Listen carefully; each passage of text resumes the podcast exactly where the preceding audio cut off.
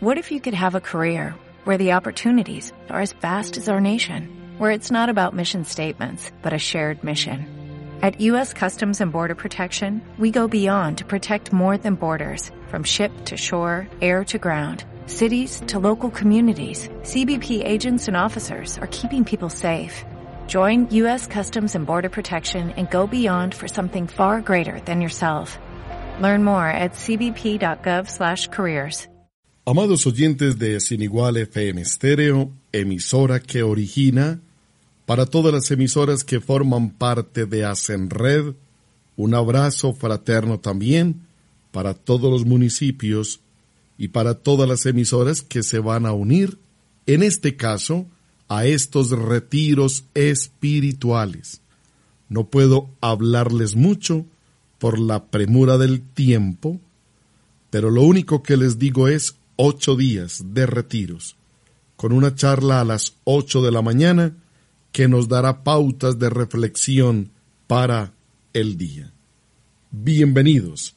Iniciamos este retiro aún de cuaresma, porque la cuaresma va hasta el jueves santo, antes de la misa de la Cena del Señor. E iniciamos hoy con Fray Nelson Medina. Llamen a sus amigos papel y lápiz y vamos a iniciar hoy, Domingo de Ramos, nuestro retiro espiritual. Bienvenidos. En el nombre del Padre y del Hijo y del Espíritu Santo. Amén. Dios te salve María, llena eres de gracia, el Señor es contigo. Bendita tú eres entre todas las mujeres y bendito es el fruto de tu vientre Jesús. Santa María, Madre de Dios, ruega por nosotros pecadores, ahora y en la hora de nuestra muerte. Amén. En el nombre del Padre y del Hijo y del Espíritu Santo. Amén. Hay etapas en el discipulado. Hay un comienzo, que es la buena noticia, que tiene tres portales, tres pórticos, por los que solemos entrar. La puerta de la sanación, sanación emocional, sanación interior, sanación del pasado, reconciliación con uno mismo, sanación de la autoestima. Todo eso es sanación. Hay también momentos en que se necesita liberación. Es un mundo un poco extraño, difícil de describir, pero es real. Una de las características del Papa Francisco es que nos ha recordado a todos que es una realidad esta acción del maligno. Uno no tiene que obsesionarse con los temas de la liberación, y del demonio, pero hay que reconocer que es, una, es un factor que está dentro de la vida del cristiano. La liberación es, como su nombre lo indica, una proclamación de la libertad nueva que nos trae Dios. Y la otra puerta, el otro portón o, o portal grande es el del perdón. Y por esas puertas empieza una experiencia de amor, pero hay gente que se queda solo en eso. Ya me sanaron, ya me voy. Ya recibí lo que yo quería, ya yo sigo viviendo mi vida como yo quiera, como yo la pienso, como a mí me gusta. Hay otras personas, sin embargo, que sienten un llamado a caminar un poco más. Entonces viene el crecimiento. Las cuatro grandes etapas son comienzo, crecimiento, madurez y donación. Entonces estamos en el crecimiento. ¿Cómo se las arregla Cristo para invitarnos a crecer? Hay tres palabras claves, mistagogía, catequesis y ascesis. Mistagogía en principio significa enseñanza sobre los misterios. Y esta es la palabra que utilizaban los antiguos padres de la iglesia para referirse a todas las explicaciones de los signos y las ceremonias en la liturgia. Pero nosotros aquí hemos ampliado un poquito la aplicación de esa palabra. Y no nos hemos quedado solo con la liturgia, con los signos y con las ceremonias en la liturgia, sino que hemos hablado de todos los otros signos de los tiempos. Y hemos llevado esa palabra hasta este significado, leer la vida. Decíamos que para el cristiano llega un momento en el que ya no hay coincidencias, ya no hay casualidades. Además el cristiano no está obsesionado por preguntarse por qué, por qué me pasó esto, por qué, por qué, por qué, por qué, a ver, por qué, por qué. No, ya no se obsesiona con el por qué, sino que más bien busca el para qué, a dónde quiere llevarme el Señor. Esa es la mistagogía, leer signos. Por favor, no se vayan a confundir, por ahí alguna persona decía que el padre Nelson estaba predicando la mitología. No es mitología, es mistagogía, enseñanza sobre los misterios. Curiosamente, la palabra mysterion en griego se tradujo al latín como sacramentum. Ese mysterion se escribe con la y, que se pronuncia como la I francesa. Entonces, mysterion se volvió sacramentum. Quiere decir que para nosotros la vida entera se vuelve sacramento. Se vuelve expresión de la bendición de Dios, expresión e instrumento de la bendición de Dios. Esa es la mistagogía. Luego viene la catequesis. La catequesis dijimos que tiene dos grandes ramas. Una es el conocimiento de la palabra de Dios hasta que se vuelva como casa, la casa nuestra. Todos los santos han tenido esa experiencia hermosa de sentir que los demás, los demás santos, es decir, los patriarcas, los profetas, los apóstoles, son como sus hermanos y sus amigos. Y es que es normal, ¿no? Es normal. ¿Cuál es el vecindario en el que esperamos vivir por toda la eternidad? ¿Cómo se llama? El cielo. Hay unos que no quieren ir por allá, por lo visto.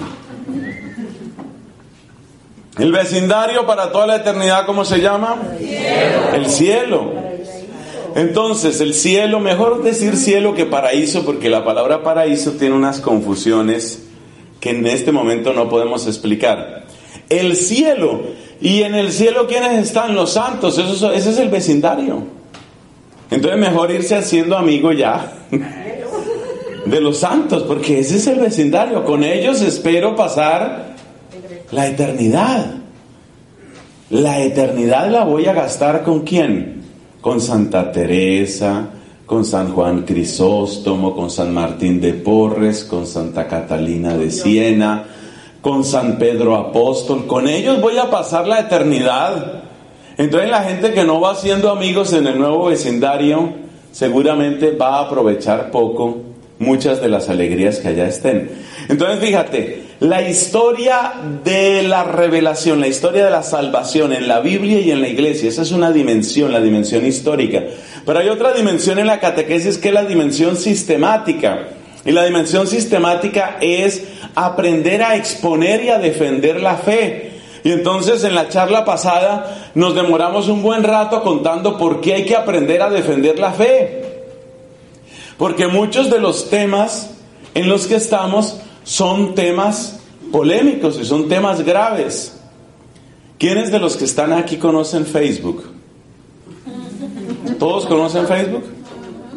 Hay unos que no conocen Facebook. Bueno, cuando se hundió un proyecto de ley en Colombia que se llama matrimonio igualitario, que es el tema este del matrimonio gay, yo saqué un artículo en Facebook indicando cuáles eran los pasos que yo creía que había que seguir dando ahora, porque es evidente que la comunidad LGBTI, ahora hay una I ahí adicional, cada vez tiene más letras, LGBTI XK45, bueno, esa comunidad, ese colectivo va a seguir insistiendo por ejemplo, el fiscal, el fiscal general de la nación en Colombia ya dijo que los notarios estaban autorizados, así no hubiera aprobado la Corte ni el Congreso, estaban autorizados de todas maneras para celebrar matrimonio gay.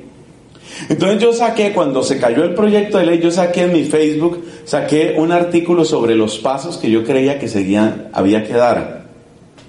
Ahora a mediodía fui un momento a la casa donde me estoy hospedando y Facebook me notificó que mi cuenta estaba temporalmente suspendida.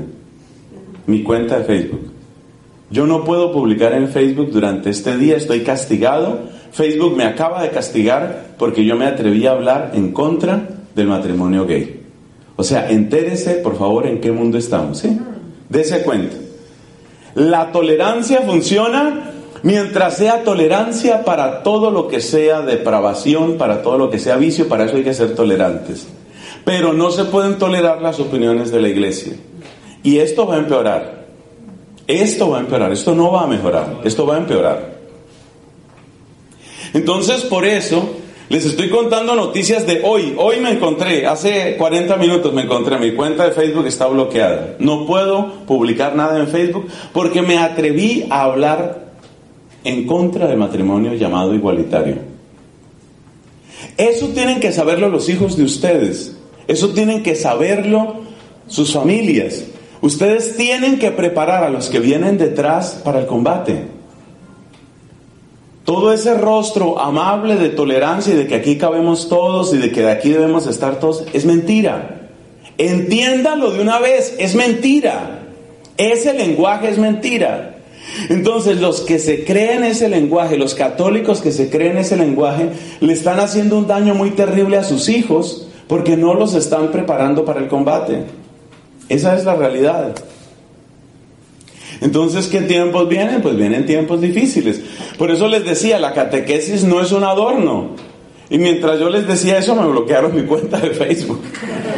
La catequesis no es un adorno. La catequesis es recibir las herramientas y las armas que vamos a necesitar. Así de sencillo. Bueno, pero dijimos que eran varios elementos. Uno era mistagogía, otro era catequesis y el tercero era ascesis. La palabra ascesis es de una ortografía un poco extraña para algunas personas. Se escribe A-S-C-E-S-I-S, ascesis. Ascesis es una palabra que viene del griego, no conozco, no recuerdo la raíz griega, pero esa palabra griega quiere decir ejercicio. El tercer elemento de crecimiento es el ejercicio. ¿Cuál ejercicio?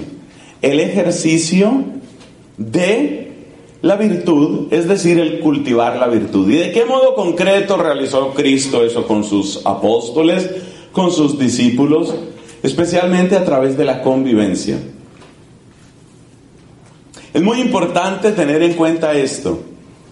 La verdadera virtud es siempre una virtud que se funda, o mejor dicho, que se verifica al contacto con el hermano. Nos dice el apóstol San Juan, el que no ama a su hermano, a quien ve, no puede decir que ama a Dios a quien no ve. ¿Eso qué quiere decir? Eso quiere decir que en comunidad, la comunidad de fe que es la parroquia, en comunidad, por ejemplo, la fidelidad que se vive en la pareja. En comunidad, por ejemplo, el amor, el perdón, el crecimiento mutuo en la familia. En comunidad es como se crece. El aislamiento siempre crea una falsa idea de que uno es mejor de lo que uno en realidad es. Entonces, un chiste que me gusta repetir, digo chiste no porque sea demasiado chistoso, sino por lo absurdo de la imagen. A mí me gusta decir en todas partes, hermanos, les cuento que yo soy la persona más humilde del mundo. ¿Sí se han dado cuenta ustedes de eso? Yo soy la persona más humilde del mundo. Mientras nadie se meta conmigo. Mientras nadie se meta conmigo, yo soy la persona más humilde del mundo. Mientras nadie se meta conmigo, mis ideas son las ideas más brillantes. Claro, si yo me encierro en mi habitación y digo algo así como la bruja esa del cuento, ¿no? ¿Te acuerdas la que miraba el espejito y decía, espejito, espejito, ¿quién es? Blancanieves. Blancanieves se llamaba esa historia, ¿no? ¿Quién es la más hermosa de todas? Y claro, si yo me encierro con mi espejo y digo, en esta habitación, ¿quién será el más bonito? Pues en esa habitación su merced, porque está su merced y una silla vieja y unos zapatos. Entre los zapatos, la silla y usted gana usted. ¿Cierto? Usted es el más bonito de esa habitación. Entonces, aislados en el aislamiento, uno cree que uno es muy inteligente. En el aislamiento uno cree que uno es muy humilde. Uno cree que uno es muy pacífico. Uno cree que uno es muy generoso. Uno cree que uno es muy generoso hasta que le piden. Y uno cree que uno es muy pacífico hasta que pelean con uno. Y uno cree que uno es muy puro y muy casto mientras no hay la tentación. Entonces, solamente en comunidad empieza uno de verdad a conocerse. ¿Y cuál es la comunidad donde uno mejor se puede conocer? En la iglesia. ¿Por qué? Porque a veces uno no se conoce lo suficiente cuando está incluso con la propia familia o cuando está con el novio o con la novia, la respectiva persona? ¿Por qué? Vamos a pensar el caso de un muchacho que se reúne con sus amigos. ¿Por qué ese grupo de él con sus amigos no es el mejor ambiente para que él se conozca? Porque resulta que él y sus amigos tienen la misma edad, los mismos gustos, los mismos enemigos, los mismos problemas. Entonces es muy difícil conocerse uno a sí mismo y conocer uno sus límites cuando uno comparte un ambiente con personas que piensan como uno, sienten como uno y tienen los mismos gustos. Entonces, por ejemplo, si yo detesto el equipo de las medias rojas de Boston, y todos mis amigos detestan a las medias rojas de Boston. Entonces nos reunimos y hablamos de cómo ese es el peor equipo del universo y todos estamos de acuerdo. Así es muy fácil estar de acuerdo. Pero cuando uno está de acuerdo con todos y cuando todos están de acuerdo con uno y cuando uno solo oye a las personas que hablan como uno y que piensan como uno, uno no se conoce. En cambio, si yo, por ejemplo, estoy de acuerdo, porque me parece que es muy importante el matrimonio como Dios lo ha querido, y es muy importante un hombre y una mujer, y que así lo quiso Dios, y me encuentro con otra persona que dice, pues resulta que yo no estoy de acuerdo con usted. En ese momento yo tengo que verificar cuáles son mis razones y mis convicciones. Entonces, si yo me encierro en las personas que son como yo y que piensan como yo y que quieren como yo, ahí no me voy a conocer realmente, ahí no hay verdadero crecimiento. Por eso uno tiene que encontrarse con otros en la iglesia que ya tenemos distintas procedencias. Y luego Jesús dijo esta frase, Padre Celestial, no te pido que los saques del mundo, sino que los preserves del mal. Entonces el cristiano no puede vivir su fe en un gueto. El cristiano no puede vivir su fe encerrado y asustado porque no puedo manifestar lo que soy. El cristiano, y lo digo especialmente de nuestra Santa Iglesia Católica, tiene que acostumbrarse a que su fe tiene una dimensión pública. Pero apenas yo saco mis convicciones en público, ¿qué va a pasar? Pues que va a haber gente que no va a estar de acuerdo, que se va a burlar, que me va a buchear o que me va a bloquear la cuenta de Facebook como me acaban de hacer a mí. Si yo me quedo callado y si yo no saco en Facebook más que fotos de la última fiesta, no pasa nada. Pero si yo me atrevo a abrir mi boca, otro dirá mi bocaza. Si yo me atrevo a abrir mi boca y a presentar lo que yo creo, lo normal es que haya problemas. Eso es normal. Entonces, ¿cómo vive el cristiano? El cristiano vive dentro de una comunidad que no ha escogido, que se llama la iglesia. No ha escogido porque Jesús dijo, no me habéis vosotros elegido, fui yo quien os elegí. El cristiano vive su fe alimentándose de una comunidad que se llama la iglesia, pero además vive su fe en la realidad múltiple, compleja y muchas veces adversa del mundo. Y ahí es donde uno crece. El cristiano que se encierra en su club de nosotros somos aquí los perfectos creyentes, los perfectos marianos, los perfectos eucarísticos, y aquí entre nosotros somos perfectos y el mundo ya está, qué asco el mundo, qué porquería mundo, pero nosotros somos perfectos, eso no es la fe. Nosotros nos alimentamos dentro de nuestra comunidad creyente, pero sabemos que con respeto, nadie quita el elemento del respeto, que con respeto y con caridad, hay que salir también hay que mostrar en la calle lo que somos, lo que creemos, lo que vivimos. Eso es crecer. Y eso fue lo que hizo Cristo. Entonces Cristo llamó a apóstoles y si ustedes examinan el grupo de los apóstoles, yo hace poco tenía una homilía sobre esto para los que quizás conocen mi página web. Tuve una homilía sobre esto cómo los apóstoles eran tan supremamente diversos. Permítanme que resuma un poquito de esa homilía aquí. Miren, mire quién estaba ahí. Había uno que era Mateo.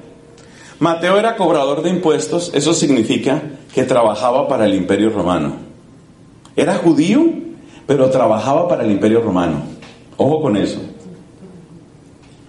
Mientras tanto hay otros, dos por lo menos, Simón llamado el Celotes y Judas Iscariote, que pertenecían a la extrema izquierda.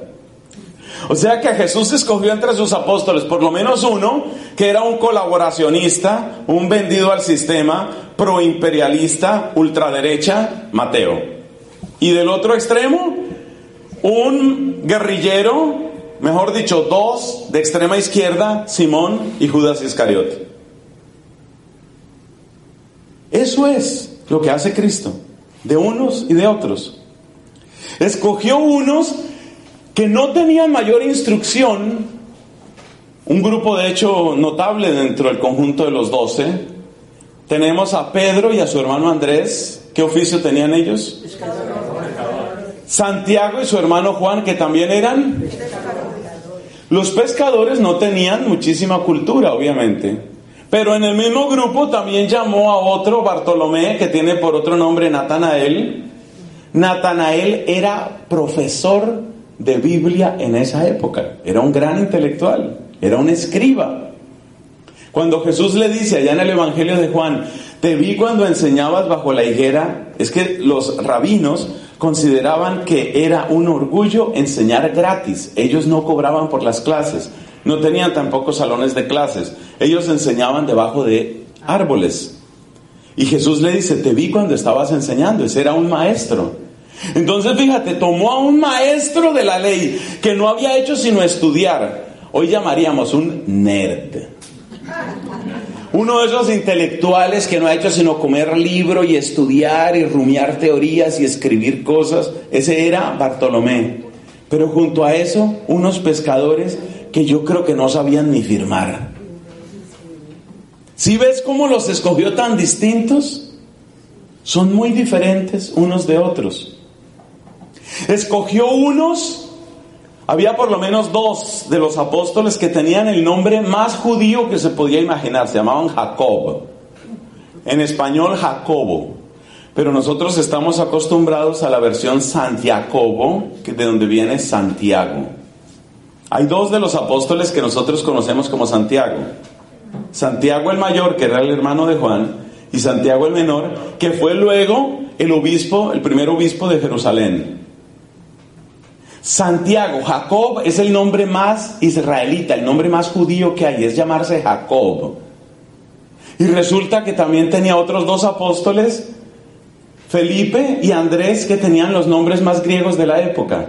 Andrés no es un nombre judío, Andreas es un nombre griego por excelencia. Aner, Andros, en griego significa varón. Y el otro se llamaba Felipe, y Felipe viene de Filipos, Filipos el famosísimo rey de Macedonia, el papá de Alejandro Magno.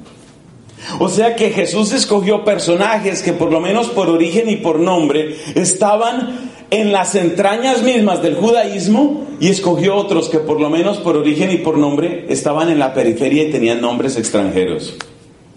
Algo así como si en nuestra época escogiéramos en nuestros países, hablando de nuestros países, escogiéramos a uno que se llamara, por ejemplo, Martín, o se llamara Juan o Pedro, y otro que se llamara François. Es decir, desde el nombre más autóctono hasta el nombre más extranjero. Desde el más ilustrado hasta el más ignorante. Desde la extrema derecha hasta la extrema izquierda. Definitivamente Jesús quiso que el grupo de sus apóstoles fuera diverso heterogéneo. Ellos nunca se hubieran escogido los unos a los otros. Si tú le hubieras preguntado a Simón el Celotes, oye, ¿a quién te parece que será bueno escoger? Él hubiera dicho, pues, escojamos a Judas no sé cuánto, escojamos a no sé quién, es decir, los de su pandilla, los de su tendencia, los de su grupo. Pero Jesús pone a vivir dentro de una misma comunidad a los que tenían esa tendencia casi guerrillera extrema izquierda, y al que tenía la tendencia completamente colaboracionista, extrema derecha, Mateo, y los pone a vivir juntos. Ahora ustedes y yo entendemos mejor por qué tenían tantas peleas sobre quién era el primero. Porque es que Jesús los escogió muy diversos. En esas pandillas, en esos grupos de amigos donde todo el mundo piensa igual que todo el mundo, ahí es muy fácil que haya acuerdo. Ay, pues qué fácil. Si somos todos de los mismos, todos nos peinamos del mismo modo, usamos los mismos tenis, nos ponemos los mismos brazaletes, llevamos el mismo tatuaje. ¿Cuál es el problema, hermano? Todos pensamos igual. ¿Por qué ellos tenían tantas tensiones? Porque eran muy distintos. Y como eran tan diferentes y como venían de tendencias casi diametralmente opuestas, por eso trataban de imponerse los unos sobre los otros. Por eso. Y esa tendencia todavía se exacerba más porque Jesús no se los lleva al desierto como hacían los esenios de aquella época, a que vamos a hacer una comunidad de perfectos por allá en el desierto. Jesús los formaba a veces separándolos del grupo, pero a veces poniéndolos a servir a los demás y a veces poniéndolos a que se sirvieran los unos a los otros. Ejemplos. ¿Tú te acuerdas en la multiplicación de los panes? Le dicen a Jesús, oye, nos estamos quedando sin nada, ¿eh? Despide a esta gente para que vayan y se compren algo por ahí por el camino. Y dice Jesús, no, no, no, no hace falta, denles ustedes de comer. Los pone a que sirvan a los demás. Y los pone también a que se sirvan unos a otros. Acuérdate lo del lavatorio de los pies, que es inmortal. Les dice Jesús, ustedes me llaman el Maestro y el Señor, y es verdad porque lo soy. Pues si yo que soy el maestro y el Señor les he lavado los pies, ustedes deben lavarse los pies los unos a los otros. Y tú te imaginas a Bartolomé, PhD, en teología rabínica, mirándole las pezuñas que no pies.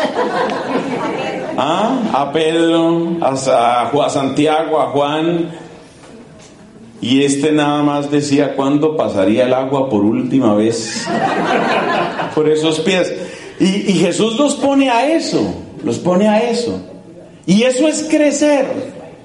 Pero ¿dónde sucede eso? En la comunidad cristiana. Claro que la familia también es lugar de crecimiento. Pero el problema de la familia es que hay familias que se entienden demasiado mal, o sea que no se entienden. Y hay otras familias que se entienden demasiado bien. Y dentro de las familias que se entienden demasiado bien, ¿qué pasa?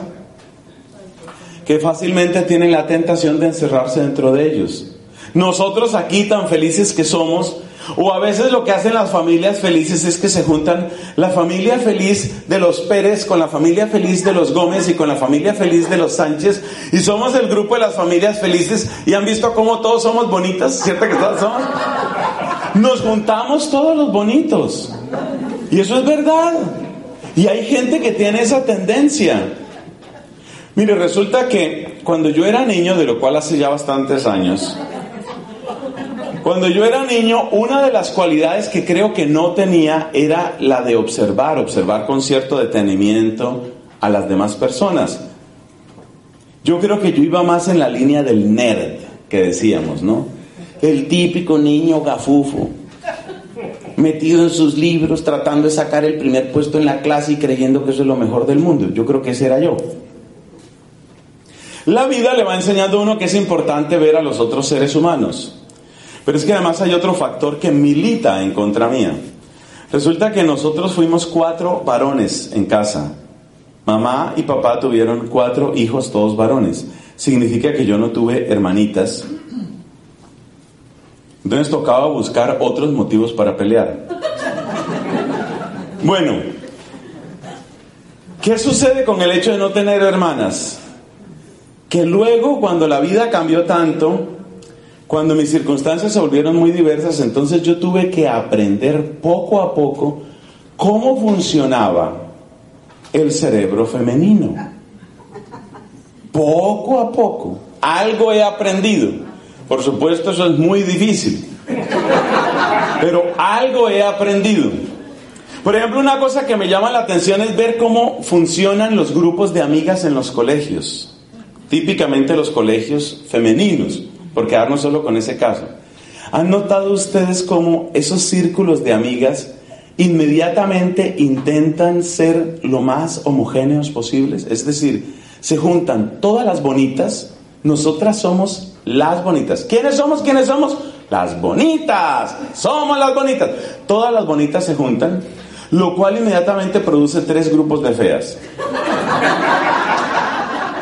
Porque ¿qué hacen las feas? Entonces las feas se asocian por otra parte. Nosotras no somos las bonitas, pero entonces somos las estudiosas o somos las de la plata o somos las de no sé qué. Entonces hay que tener mucho cuidado porque la manera como los seres humanos nos asociamos es esa. Nosotros tendemos a asociarnos Juntémonos los inteligentes con los inteligentes para volvernos más inteligentes. Juntémonos los ricos con los más ricos para volvernos aún más millonarios. Y entre nosotros los poderosos, juntémonos los poderosos con los poderosos y repartámonos, iba a decir la marrana, pero digamos, repartámonos la torta del poder. Esa es la tendencia. Nosotros los que tenemos toda la perspicacia somos el grupo de los perspicaces, somos el grupo de los políticos, somos el grupo de los científicos. Así funcionamos los seres humanos, menos un grupo importantísimo, la iglesia de Jesús. En la iglesia de Jesús, ¿quién llega? De todo. De todo. Entonces a la iglesia de Jesús, ¿qué llega? A la iglesia Jesús llega el emproblemado, llega el alcohólico, llega el genio, llega el estudioso, llega el vago, llega el deportista, llega la bailarina, llega la masajista, llega la bailarina, masajista y... Y todo lo que sigue de ahí en adelante.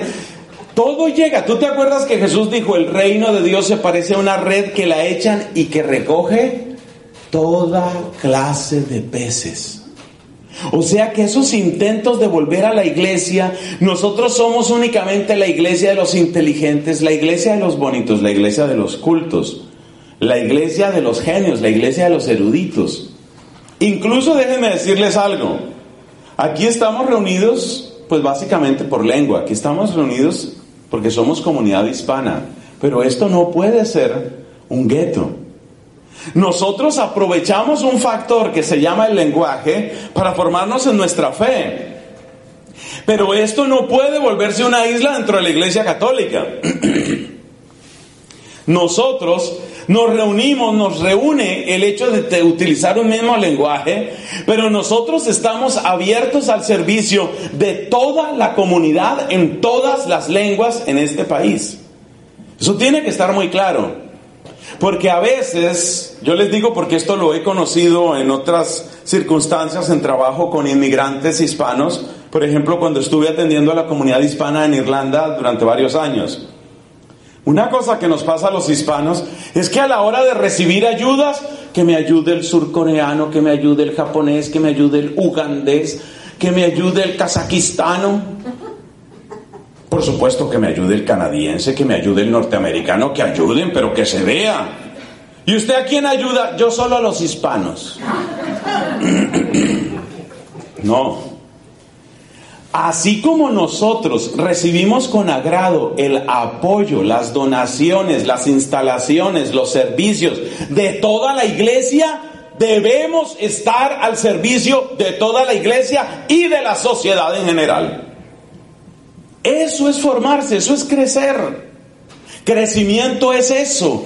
Crecimiento es descubrir que yo no puedo encerrarme en el club de las bonitas, no puedo encerrarme en el club de los hispanos, no puedo encerrarme en el grupo juvenil.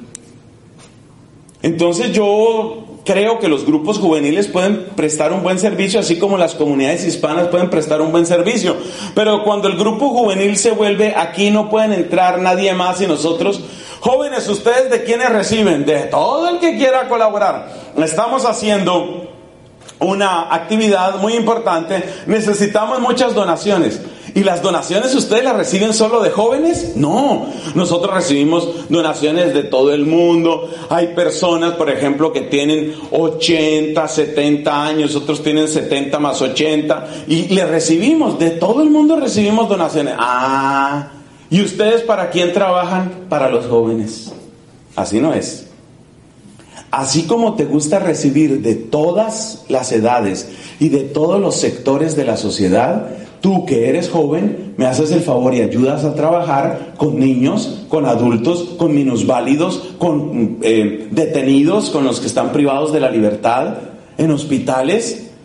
Es que uno se vuelve así egoísta. Y los hispanos tenemos mucho eso. Recibimos de todo, pero yo solo trabajo por los hispanos. Y eso. Y los jóvenes lo mismo. Trabajemos, trabajemos, nosotros trabajamos. ¿Para por quién trabaja usted? No, por los jóvenes, especialmente los jóvenes bonitos, así como mi amigo, mi amigo, mi amiga, mi amiga y mi amigo. Nosotros trabajamos por los jóvenes bonitos. No, señor. Nosotros recibimos de todos y amamos y servimos a todos. Eso es crecer.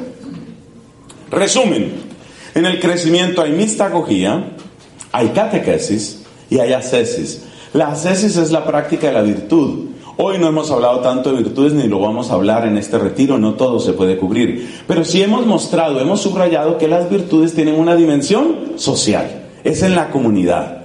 Y la comunidad es la iglesia en su misterio y en su maravillosa catolicidad, universalidad, siempre pensando aún más allá de las fronteras visibles de la iglesia, cómo puedo llegar a los demás, cómo puedo llegar al resto de la sociedad. Eso hace crecer. ¿Cómo lo practicó Cristo con sus discípulos? Los escogió bien diversos, por una parte, y por otra parte, les mostró que esa competencia por ser el primero no lleva a ninguna parte. Después del crecimiento llega la madurez. ¿La madurez qué es? Vamos a tratar de resumir un poco porque el tiempo va avanzando y esto aquí hay que ser concretos. La madurez, ¿cuándo llega la madurez? ¿Cuándo se puede decir que un cristiano ha llegado a su madurez? A veces es difícil, es difícil tener una respuesta a esa pregunta. Pero me parece que los evangelios nos muestran algo muy interesante. En los evangelios se muestra que hubo un momento, hubo un examen que todos perdieron. Y era un examen de madurez. ¿Cuál fue el examen que todos perdieron? La cruz. Ese examen lo perdieron todos. ¿Qué nos dicen los santos evangelios? que cuando estaban en la última cena Jesús dijo, todos me van a abandonar. Y Pedro dijo, ¿cómo así que todos te van a abandonar? Estos tipos tal vez te abandonen, pero yo, yo, yo, abandonarte, jamás. Yo nunca te abandonaré. Yo voy a hacer, mejor dicho, si me tengo que hacer matar por ti, me hago matar por ti. Eso dijo Pedro. Y el evangelista comenta, y todos decían lo mismo. ¿Y qué pasó después con Pedro? Lo negó. O sea que falló el examen. Él dijo, ah, yo ese examen yo lo paso. No lo pasó. Eso nos hace suponer que la verdadera madurez está siempre en el misterio de la cruz. Nos hace suponer este ejemplo que estamos viendo, nos hace suponer que el discípulo verdaderamente maduro, porque estamos hablando del camino de los discípulos, ese es nuestro tema, el discípulo ha llegado a su madurez cuando ha encontrado el misterio de la cruz. Y esto no me lo invento yo, ¿te acuerdas la frase que dijo Cristo? El que no tome su cruz cada día, ¿qué dijo?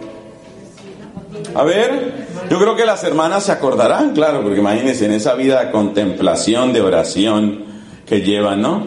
El que no tome su cruz cada día no puede. ¿No puede ser qué? No dijo reino en esa ocasión. ¿No puede ser? No puede ser discípulo mío. No puede ser mi discípulo. Es decir, que el examen, el examen, el examen es la cruz. ¿Y la madurez está en dónde? En la cruz. Es ahí. Es ahí donde el discípulo se muestra como verdadero discípulo. Bueno, ¿y a qué llamaremos cruz? Esa sola palabra sirve para dar un retiro, yo creo que de una semana o de un mes. La cruz en su infinita riqueza. La cruz, ¿qué es la cruz? Entonces uno dice, bueno, la cruz tiene un elemento de sufrimiento, pero no todo sufrimiento es necesariamente cruz. Entonces, ¿cómo podemos identificar cuál es la cruz en nuestra vida? Hay personas que dicen, por ejemplo, yo tengo un esposo alcohólico, esa es mi cruz. Mi cruz es tener que conseguirle jugo fresco cuando él llega a sus borracheras. Mm, como que no suena. Esa es mi cruz, dice la gente. ¿Qué llamaremos cruz? ¿Cómo entenderemos esto? Porque es evidente que Jesús dice, que Jesús dijo lo que dijo. El que no tome su cruz cada día no puede ser discípulo mío. O sea que ese es el examen. Y ese fue el examen que ellos no pasaron. Porque cuando se vio que venía sufrimiento para ellos, entonces ahí traicionaron y ahí negaron. ¿Cómo podemos identificar lo que es cruz para nosotros? Pues mira, a mí me parece que nos orienta mucho este pensamiento. Ni Cristo sin la cruz, ni la cruz sin Cristo. Esa idea es muy buena. Entonces, la cruz, mi cruz, tu cruz, ¿cómo la podemos encontrar? La podemos encontrar como la consecuencia desagradable pero redentora que se sigue de ser fiel y cercano a Cristo. Es decir, nosotros como cristianos no buscamos la cruz por la cruz, nosotros buscamos a Cristo. En Cristo se nos ha revelado la plenitud del amor de Dios, se nos ha revelado el rostro del Padre y se nos otorga bendición y salvación imperecederas. Entonces nosotros buscamos es a Cristo. Pero somos conscientes de que quien abraza a Cristo hasta sus últimas consecuencias, tarde o temprano le llega a qué? La cruz. Entonces la cruz no es buscada por sí misma. Nosotros no somos masoquistas, nosotros no adoramos el sufrimiento. Nosotros adoramos a Cristo Redentor. Él es nuestra esperanza y nuestro gozo y de Él nos sentimos felices. Pero, pero, somos conscientes de algo. Si yo voy a seguir a Cristo, en algún momento me van a bloquear mi cuenta de Facebook. A mí no me gusta que me bloqueen mi cuenta de Facebook. A mí no me gusta que me insulten por la calle. A mí no me gusta que la gente trate de malinterpretar todo lo que yo digo. A mí no me gusta que la gente se burle de las cosas que son importantes para mí. A mí no me gusta que me excluyan, no me gusta que me metan a la cárcel, que me torturen o que me maten. Nada de eso me gusta. Pero estoy dándome cuenta que si yo me aferro a Jesús y si yo quiero ser fiel a Jesús, algunas de esas cosas van a pasar. Por supuesto, no es un sufrimiento terrible el que estoy teniendo por mi cuenta de Facebook. No, eso que le bloquea uno la cuenta de Facebook no pasa nada. Pero yo me doy cuenta que si yo voy a ser fiel a Jesucristo, eso tendrá consecuencias. Las consecuencias dolorosas pero fecundas de seguir a Jesucristo son mi cruz. Escribe esa definición tú que estás tomando apuntes. Todavía quedan unas cinco personas tomando apuntes. Escribe esa definición. Las consecuencias dolorosas pero fecundas de seguir a Jesucristo me ayudan a descubrir mi cruz. Entonces, si yo tomo en serio mi fe, y si yo vivo con alegría mi fe, y si soy consecuente con mi fe, eso tiene consecuencias. Y esas consecuencias van a constituir un reto para mí, porque esas consecuencias van a significar, ¿sigo o no sigo? Ese es el tema. Porque si no voy a seguir, entonces voy a traicionar a mi Señor. Y entonces me evito el sufrimiento, pero me pierdo también de Cristo. Las consecuencias dolorosas pero fecundas de seguir a Jesucristo son las que me ayudan a descubrir mi cruz. Entonces la cruz no es algo que yo me invento, ni la cruz es simplemente los problemas que yo tengo. No, la cruz es aquello que me sucede cuando yo abrazo verdaderamente el misterio de Cristo. Eso que me sucede, eso es lo que es cruz. Pasa una cosa. ¿Por qué nosotros, o mejor, por qué los apóstoles fallaron ese examen? ¿Y por qué nosotros muchas veces lo hemos fallado? Porque resulta que ha venido Cristo a esta tierra fundamentalmente para que aquello que Dios quiere para el ser humano se cumpla. Es decir, el plan de Dios está frustrado por una realidad que se llama el pecado. Entonces ha venido Cristo para quitar ese obstáculo que se llama el pecado de manera que el plan de Dios se cumpla en nosotros. Y así nosotros alcancemos también nuestra plenitud como seres humanos. Eso quiere decir que Cristo ha venido a nuestras vidas para restablecer la prioridad de Dios. Y eso significa que cualquier cosa que pretenda ocupar el primer lugar en mi vida va a entrar en conflicto con el mensaje de Cristo. Por eso hay cruz. No se puede servir, dijo nuestro amado Salvador, no se puede servir a dos señores. Entonces, si yo tengo dentro de mi vida algo que me gusta muchísimo, que se llama el confort que proviene del dinero, y ese ha sido el centro de mi vida y ha sido mi Dios, entre comillas, cuando llega Cristo tarde o temprano va a entrar en conflicto con ese ídolo. ¿Ves? Porque Cristo llega a la vida humana para restablecer las prioridades, para que Dios tome su lugar, para que Él ocupe su trono, para que Él sea el centro de mi existencia. Entonces por eso hay cruz. Y es evidente que la cruz no va a pelear con los diosesitos menores que tengo por allá en el último puesto. Dios va a pelear con los diosesitos mayores que tengo en los puestos más altos. Y por eso hay dolor y por eso hay renuncia. Porque las cosas que tengo puestas como primer lugar en mi vida, esas cosas que están ahí son cosas que a mí me gustan, son cosas que a mí me sirven, son cosas que a mí me deleitan. Y por eso cuando Cristo dice, eso lo quitas de ahí. O sea, Cristo en esto se parece a una esposa celosa. O ella o yo. Así es Dios. Así es Dios. Exactamente así. Yo no voy a tolerar que tú dividas tu corazón. Si tú quieres quedarte con tu puerco ídolo, vete y lárgate con tu puerco ídolo y después me haces el favor y te pudres en la última cacerola del infierno. Esa es la realidad. Entonces uno dice, no, no, no, pero espérate, no te alteres, Jesús. Dijeron, a mí me enseñaron que tú eres manso. Y Jesús dice, sí, yo soy manso, pero no soy menso. A mí no me vas a confundir, dice Cristo. Estoy o no estoy en el primer lugar de tu vida. Entonces, por eso hay cruz, porque Cristo viene a restablecer el orden de Dios en la vida de uno. Y para restablecer el orden de Dios, Cristo tiene que quitar, quitar lo que estaba ahí, usurpando ese puesto. Pero lo que estaba ahí seguramente producía ventajas, aplauso, reconocimiento, placer, gusto, algo. El pecado nunca es el pecar por el gusto de pecar. Siempre hay un algo, siempre hay una caricia, siempre hay un lucro, siempre hay una ventaja. Entonces, en el momento en el que empieza a sonar, ¿eso qué es? El ídolo arrancándose.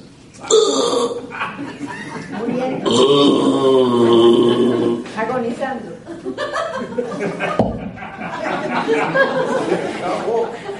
Se acabó el ídolo. Eso duele. Por eso hay cruz. Por eso hay cruz.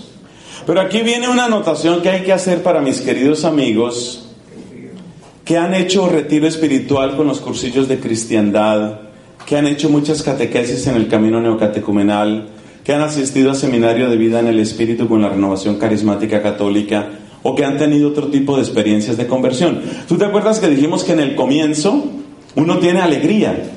Y la persona que entra por ese camino seguramente siente el gozo de proclamar a Jesús como Señor. Por lo menos así pasa en la renovación carismática, que es de lo que he conocido un poquito más.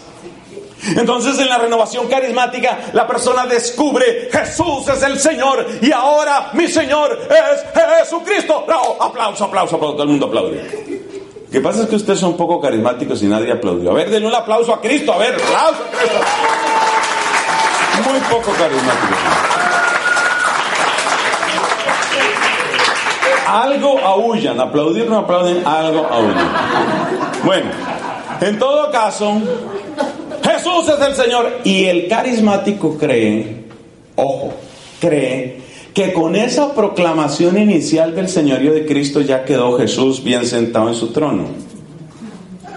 Pero ¿qué nos enseña el evangelista San Lucas en el pasaje de las tentaciones en el desierto? nos enseña que después de que Cristo venció la tercera de las tentaciones, ¿qué pasó después de la tercera tentación? El demonio se fue. Se fue y se fue, ¿cierto? Ya se fue. ¿Cierto? Se fue, ya, se fue. Pues no. El evangelista Lucas dice, se fue a esperar una nueva ocasión, una mejor oportunidad, hasta otro momento. Entonces el carismático que está en su Congreso de la Renovación y que está junto con otras 2.500 personas o 23.000 personas adorando a Jesucristo y proclamando que Jesús es el Señor, ese siente que Jesús es el Señor. Y en ese momento Jesús es el Señor, pero usted cree que el demonio el demonio está por ahí viéndolo, ¿no? Ahí está el carismático, aquí está el carismático, que está alabando y bendiciendo, Jesús es el Señor, yo te amo, Señor, te amo, te amo, te amo, y llora y todo, ¿no? Llanto además con bastante moco. Jesús es el Señor, ya listo, proclamado. ¿Qué hace el demonio mientras tanto? Está tomando nota. Primera carta de Pedro, león rugiente rondando buscando a quien devorar. Entonces, mientras este carismático está en esas y le dan el micrófono y agarra el micrófono y dice, hermanos, el Señor está vivo y reina en su santa iglesia católica. Y las 23 mil personas en un rugido de aplauso aleluya, y aplauden y la convención carismática católica poderosa Mientras tanto, el demonio, el demonio no se entusiasma. Una de las características de los ángeles es que no se entusiasman, ni los buenos ni los malos. Ellos no se entusiasman. El entusiasmo necesita de la sorpresa y del discurso temporal y eso es propio de nosotros. El demonio tiene la cabeza metida en hielo y el demonio analiza lo que está sucediendo en el momento en el que ese carismático está tomando el micrófono. Y el demonio estudia hasta el último gesto de esa cara y se da cuenta de un pequeño detalle. Acabo de observar que este señor que se puede llamar, por ejemplo, Jorge Sánchez, me estoy inventando el nombre, que está dando el testimonio, acabo de ver que ese que acaba de dar el testimonio de Jesús, le fascinan los aplausos. Ya le analizó otra cosa. Entonces ya dice, bueno, ya por ese lado puedo atacar después. ¿Ve? Si se sale por un lado, ya se soltó. El lenguaje del demonio es terrible, ¿no? El maldito ya se soltó del vicio con que lo tenía agarrado. Pero ahora me di cuenta que le surgió vanagloria. Vamos a atacar por ese lado.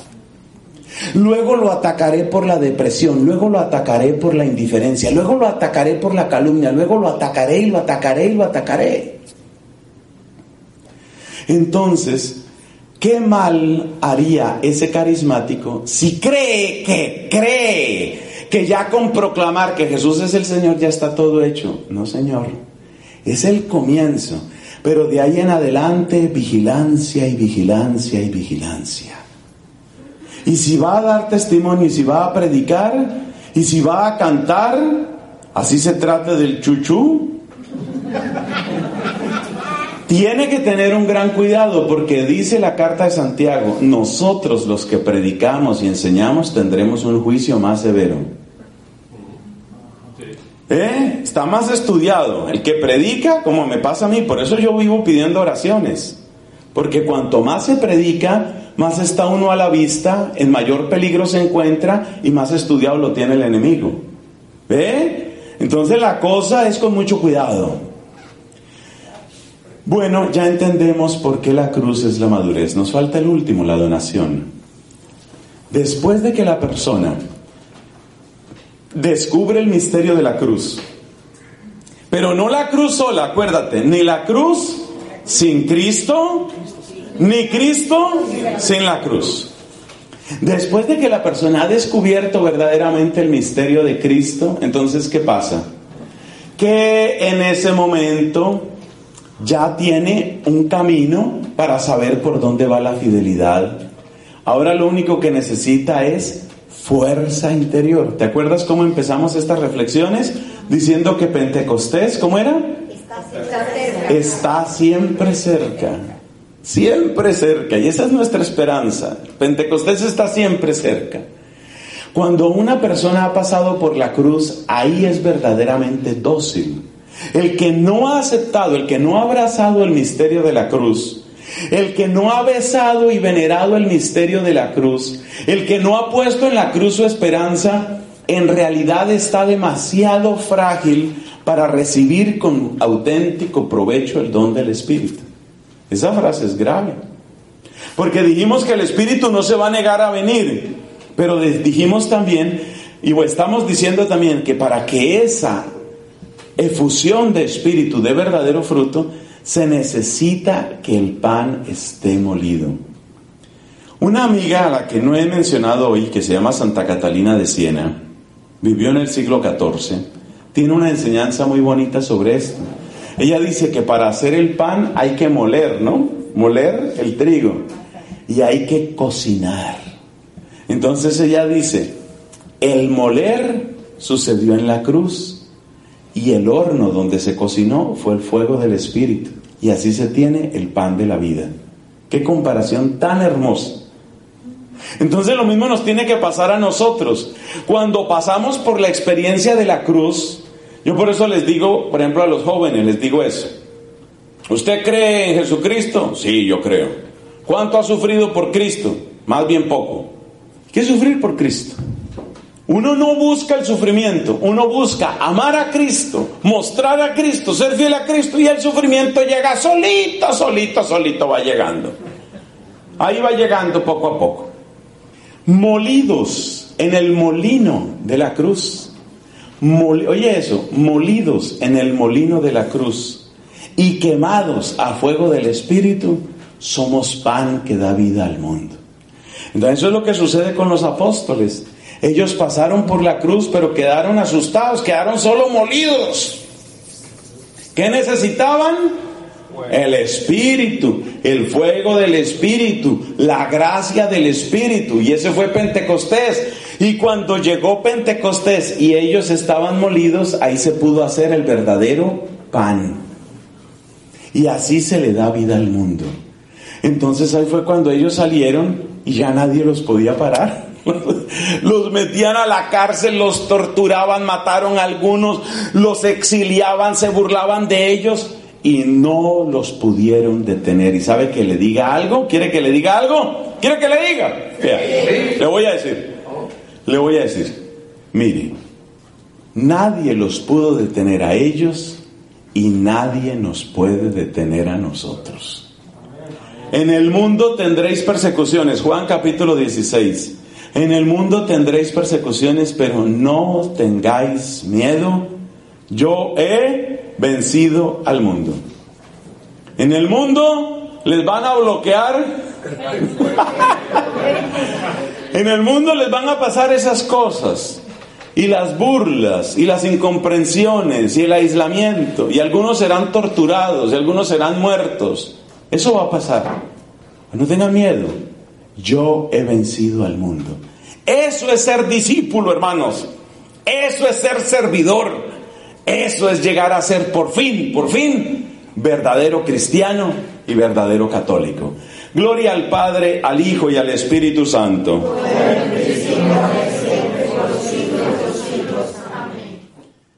Como nuevo cliente de Western Union, puedes disfrutar de una tarifa de envío de 0 dólares en tu primera transferencia internacional de dinero en línea. Envía dinero a los tuyos en casa de manera rápida, fácil y conveniente. Visita westernunion.com o descarga nuestra app hoy mismo y tu primera tarifa de envío corre por nuestra cuenta. Aplican ganancias por cambio de moneda. No disponible para tarjetas de crédito y envíos a Cuba. Servicios proporcionados por Western Union Financial Services Inc. NMLS 906983 o Western Union International Services LLS NMLS 9069 85